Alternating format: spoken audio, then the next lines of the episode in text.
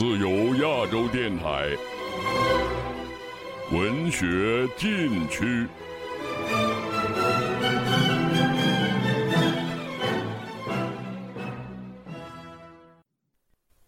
听众朋友，又到了文学禁区节目的时间了。下面，请您继续收听中国独立作家王立雄的新作长篇小说《转世》，由王立雄先生亲自朗读。如果没有苏建军，李克明的担心会是多虑。当周工人从艾莎远去的背影收回目光，周驰已不见踪影。周工人立刻明白，到了自寻出路之时，顿作鸟兽散。苏建军的怒吼已震慑不住人，因为他被冻住的模样，除了滑稽，毫不让人惧怕。倒是平时最不关心人的刘道明来帮忙，一大半是为了检验他带在身上的纳米刀能否割断艾莎发射的纳米丝。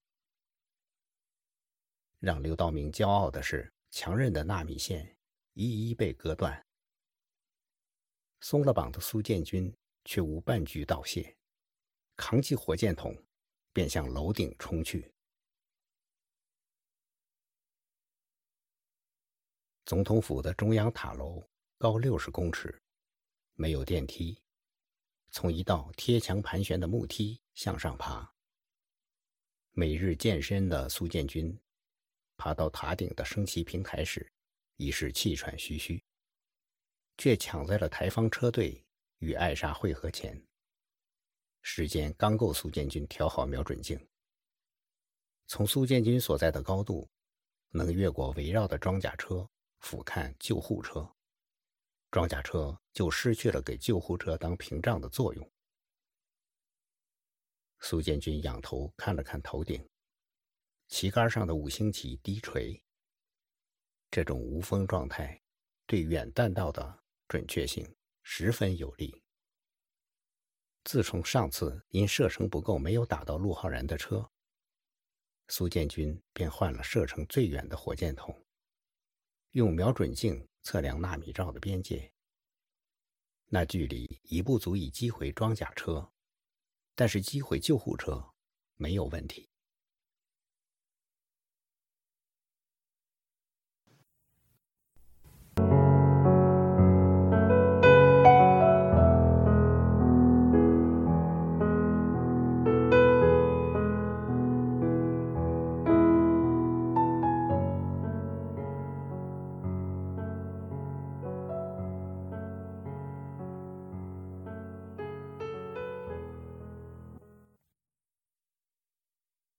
车队与艾莎会合时，几枚发烟罐抛出，立刻浓烟弥漫，将艾莎和百灵遮蔽，只能从变幻的烟隙中时隐时现地看到车和忙碌活动的人影。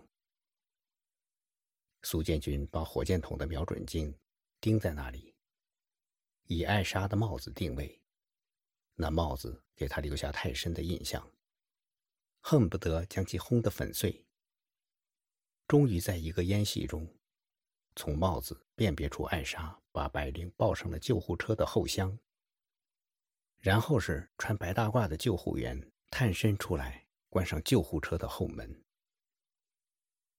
台方车队向回开，两辆装甲车在前，八辆装甲车在后围成保护救护车的半圆儿。消防车殿后，一旦脱离烟雾区，从总统府的塔楼顶便能将车队尽收眼底。苏建军手指扣在火箭筒的发射扳机上，一只眼瞄准救护车，另一只眼盯着救护车达到车载纳米发生器及纳米罩边界的那一刻。他要做的正是李克明担心的。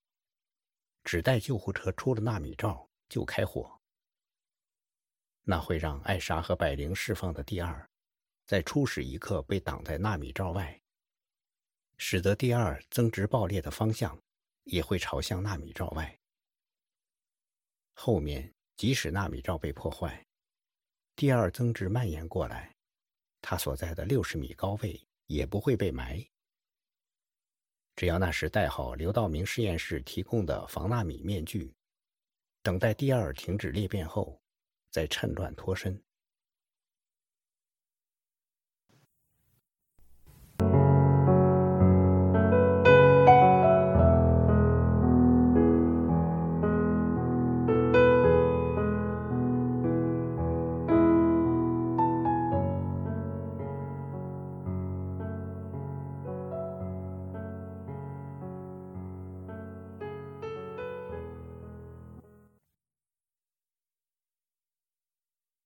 苏建军决心这样做，不光是出于报复心，也经过精心的衡量。如果不这样做，一接到艾莎百灵，台军就会立刻进攻。那时他即使能活，也逃不过在世界面前再次被审判的耻辱。就在救护车开出纳米罩的一刻，苏建军扣下了扳机。眼看榴弹的轨迹飞向救护车，准确的击中，榴弹钻入救护车内部爆炸。苏建军迅速的戴上了防纳米面具，却惊讶的发现，护卫的装甲车都未停下，反而散开队形，分头疾驶，各奔东西。屏息等待，一秒，两秒。三秒，十秒，二十秒，一直不见第二爆发。难道艾莎和百灵一个没死？不可能，救护车已被炸烂，哪怕死一个，也该惊天动地啊！难道一直被渲染的第二，干脆就是骗局？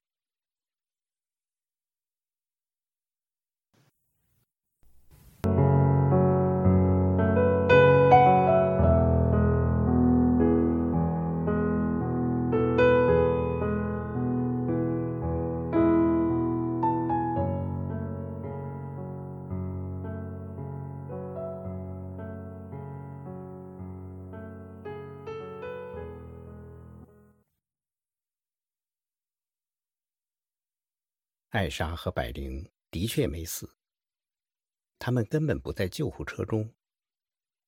当救援车队刚与艾莎会合的那一刻，李克明便从救护车驾驶室扔出了发烟罐，同时对士兵和救护员高喊：“塔楼顶有火箭筒！”他不是真发现了隐蔽的苏建军，而是依据多次在公众场合部署防空隙的经验。一眼就看出总统府中央塔楼是最佳的狙击位置。既然需要制造出紧张气氛才能实现自己的方案，他就干脆把想象说成真的。我看到了，有火箭筒在瞄准。李克明在烟幕的遮蔽中，先冲过去，把自己的白大褂披在艾莎身上，摘下了艾莎的帽子，戴在自己头上。催促艾莎上装甲车。士兵队长马上理解，二话不说，把艾莎和百灵接进了装甲车。那时，艾莎试图向李克明致意，哪怕只是点一下头，李克明却连看他一眼的功夫都没有，抢过急救员的便携担架，盖上单子，抱在手里，有点像抱着人。然后在救护车的后门站定观察，直到能从烟幕的缝隙中看到总统府的塔楼顶，说明从那里也能看到他时，才把伪装的人形送进救护车后厢。他跟着上了车，即刻丢掉艾莎的帽子，想离开救护车。然而这时烟幕已经开始消散，稀薄的挡不住视线。急救员都已去装甲车施救百灵。此时，若真有人在塔楼顶观察，看到他从救护车出去，再进装甲车，一定会引起怀疑。没有多想的时间，也想不出还有别的办法。李克明一横心，套上车里挂着的白大褂，探身出去，关上了救护车的后门。在车队驶向纳米罩外的途中，驾驶室里那位花白头发的驾驶员通过车内对讲器向李克明打招呼。是他俩之间第一句也是最后一句话。兄弟，如果活着回去，到我家喝酒。救护车被苏建军炸毁三十五秒后，菲林的台军直升机对总统府中央塔楼发射了一枚不破坏建筑、只杀伤人员的制导飞弹。那时苏建军。正沿着木质楼梯拼命地往下跑。飞弹钻进塔楼的中空天井后，迸射出无数伞状钢珠。苏建军就像中了散弹枪的鸟，从高处一头栽落下去。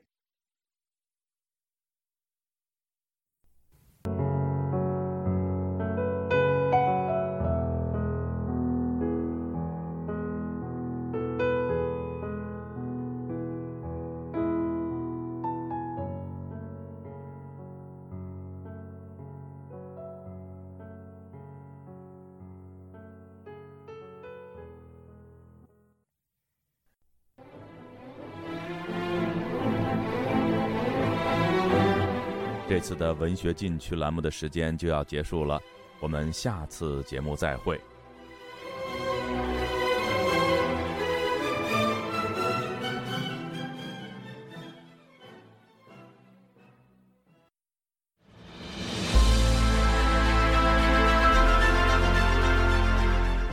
用暗网访问自由亚洲电台，避开老大哥的眼睛。为了协助读者能够安全地获取被中国政府封锁的新闻，自由亚洲电台联手开放科技基金，为普通话部和粤语部特别开辟了尾缀为点儿 o n i o n 的暗网网址。中国大陆的读者可以借助此网址匿名访问本台。新冠病毒爆发之后的一个月，中国民众怀抱着对真理的渴求，勇猛地。翻越防火墙，自由亚洲电台普通话网站访问量暴增，社交媒体粉丝数也取得历史性突破。自由亚洲电台目前有三个暗网网址：英文版 www 点 rfa 六二 zl 六 z 六 owmtlf 点 on。I o n 斜线 e n g l i s h 普通话版 w w w 点 r f a 六二 z l 六 z 六 o w m t l f 点 o n i o n 斜线 m a n d a r i n 粤语版 w w w 点儿 rfa 六二 zl 六 z 六 owmtlf 点儿 onion 斜线 cantonese。中国已经连续四年被美国人权组织自由之家评为侵害网络自由最严重的国家。为了抗衡中国政府的高压封锁，自由亚洲电台如今。也加入一些其他国际媒体的阵营，为公众提供暗网入口，以浏览最新疫情消息和其他敏感新闻，包括香港民主抗争运动、维吾尔人和西藏人等少数群体所遭受的严酷迫害。读者可以使用基于火狐的洋葱浏览器，匿名访问以上网址。该浏览器最初由美国海军研究实验室设计。可以通过像洋葱一样的多层加密结构，屏蔽互联网用户的地点和身份，绕开政府的审查和监控。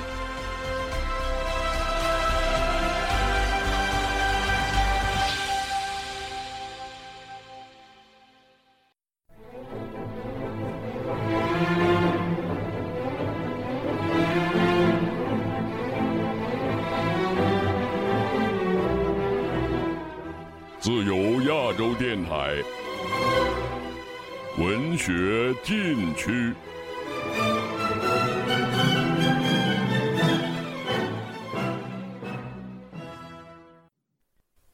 听众朋友，又到了文学禁区节目的时间了。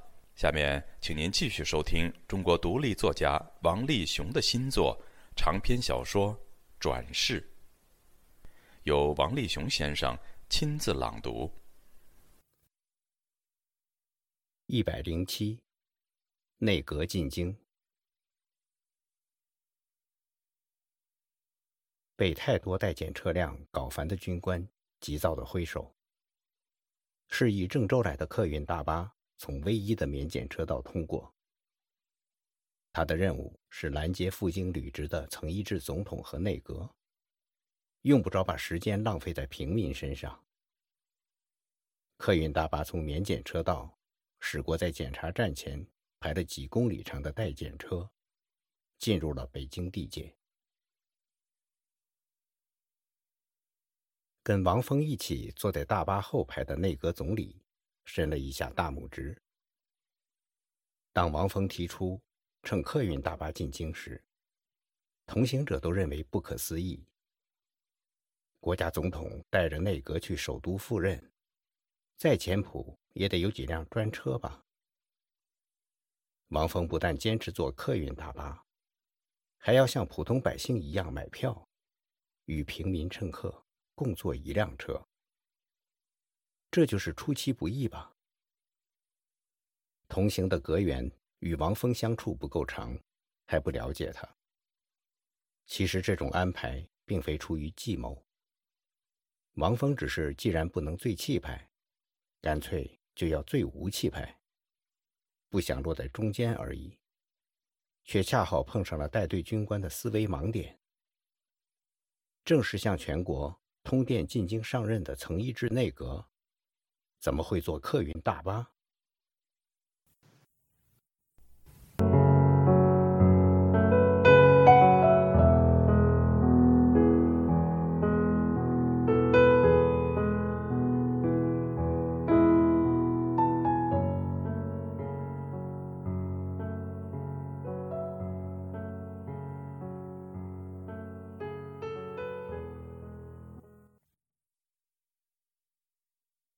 到达北京城区，还有另外两道临时检查站，都是只查小车不查大巴。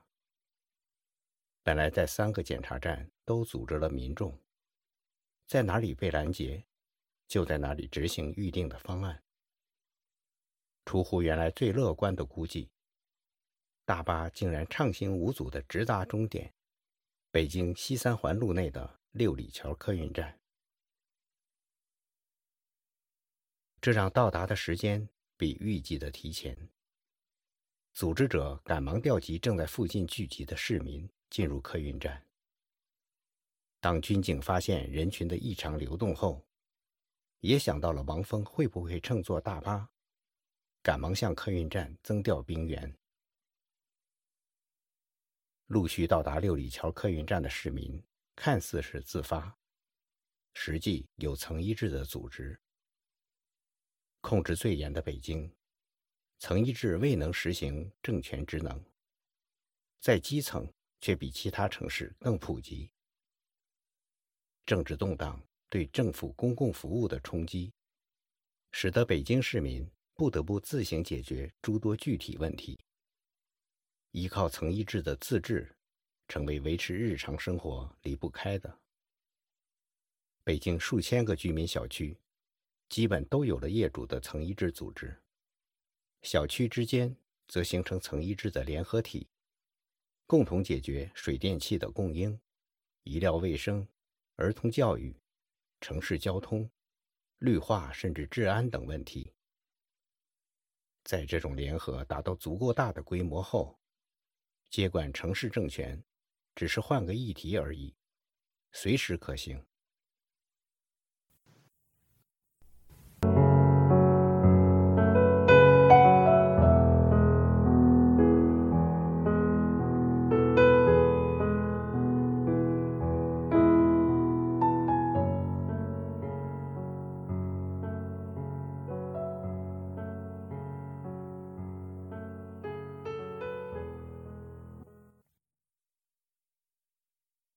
在王峰内阁决定进京之时，北京居民小区曾一制联合体的最高委员会，便转成了北京市的曾一制委员会。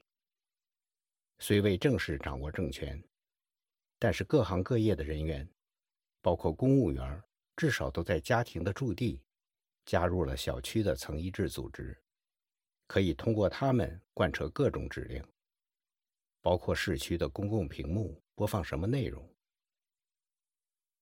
在王峰乘坐的客运大巴进站前不久，全市各处的公共屏幕便开始同步转播六里桥客运站的实况。媒体纷纷赶到客运站，众多自媒体也在社交网站狂发消息。公共屏幕中看到来自郑州的客运大巴进站，旅客鱼贯下车。与平时无异，并未意识到跟他们同车的是进京接管国家政权的内阁。几位内阁部长下车的时候，没人认识。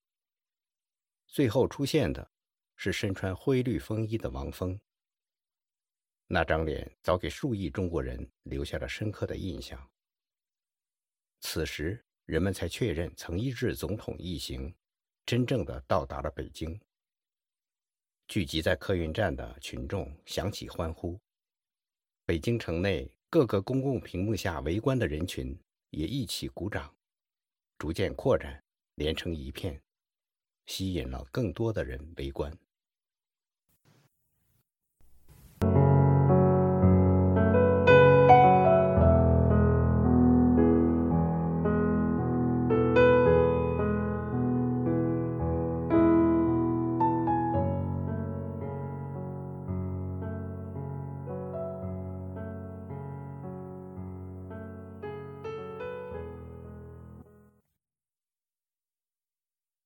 赶到了客运站的军警却无法靠近，王峰一行被数千民众围在中间，形成厚厚的人墙。无人与军警对抗，却是军警想在哪边靠近，哪边的民众数量就会增加，挤在一起用后背阻挡。后背能挡住人，挡不住子弹。然而如此多的后背，军警又怎么可能开枪？哪怕是白继武亲自下令，也不会有人执行。军警保持着队形，在汹涌的人群中，像波涛中的漂浮物，随波逐流，既不执行命令，也不违抗命令。王峰拒绝乘坐北京市曾一制委员会派来的车。六里桥客运站是营运巴士的终点，却不是王峰的终点。对于王峰，从六里桥客运站步行到天安门的十公里，才是他期待的仪式。刚刚到达的只是起点。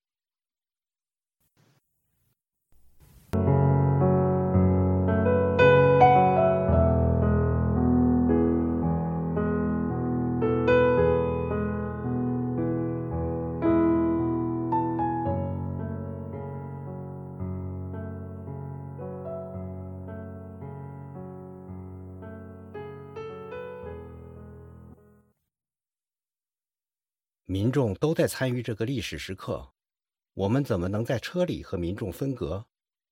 什么？从车里向外招手？不不，那不是曾一智当选人该有的形象，是过去的当权者才会那样做。我们要和民众在一起，不是说民众都上街了吗？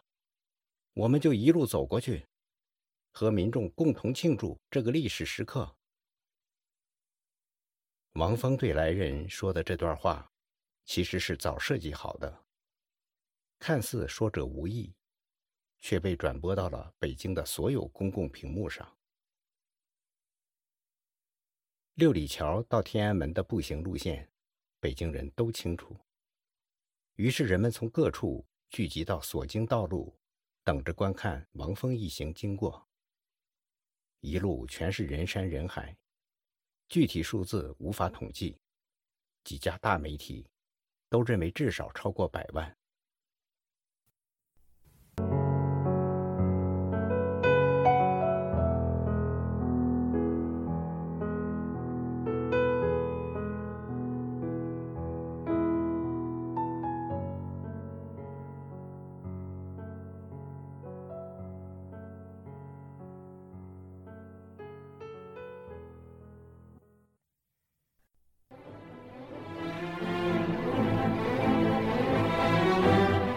次的文学禁区栏目的时间就要结束了，我们下次节目再会。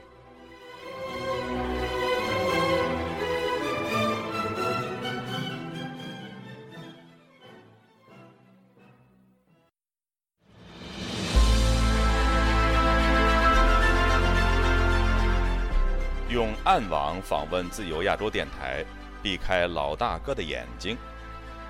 为了协助读者能够安全地获取被中国政府封锁的新闻，自由亚洲电台联手开放科技基金，为普通话部和粤语部特别开辟了尾缀为点儿 o n i o n 的暗网网址。中国大陆的读者可以借助此网址匿名访问本台。新冠病毒爆发之后的一个月，中国民众怀抱着对真理的渴求，勇猛地翻越防火墙。自由亚洲电台普通话网站访问量暴增，社交媒体粉丝数也取得历史性突破。自由亚洲电台目前有三个暗网网址：英文版 www.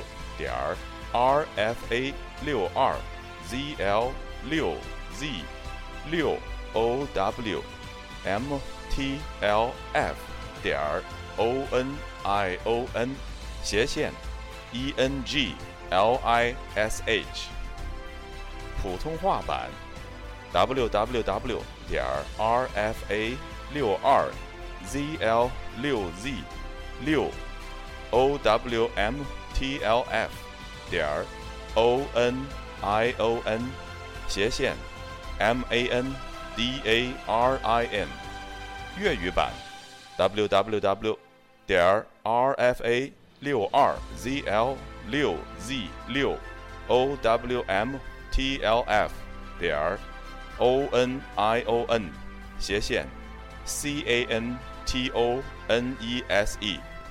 中国已经连续四年被美国人权组织自由之家评为侵害网络自由最严重的国家。为了抗衡中国政府的高压封锁，自由亚洲电台如今也加入一些其他国际媒体的阵营，为公众提供暗网入口，以浏览最新疫情消息和其他敏感新闻，包括香港民主抗争运动、维吾尔人和西藏人等少数群体所遭受的严酷迫害。读者可以使用基于火狐的洋葱浏览器，匿名访问以上网址。该浏览器最初由美国海军研究实验室设计，可以通过像洋葱一样的多层加密结构，屏蔽互联网用户的地点和身份，绕开政府的审查和监控。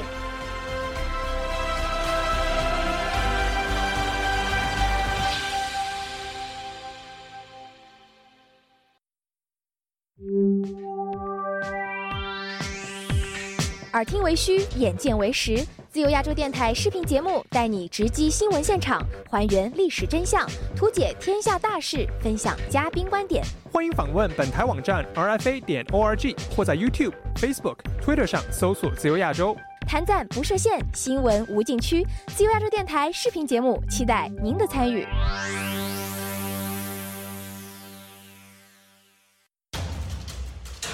全球视野，低秒呈现中国大事。经济霸权主义将搬起石头砸自己的脚。开放平台，不设限传播被屏蔽的声音。欢迎您收听自由亚洲电台的亚太报道。亚太报道 YouTube 全新上线，主播家远带您了解更完整的中国。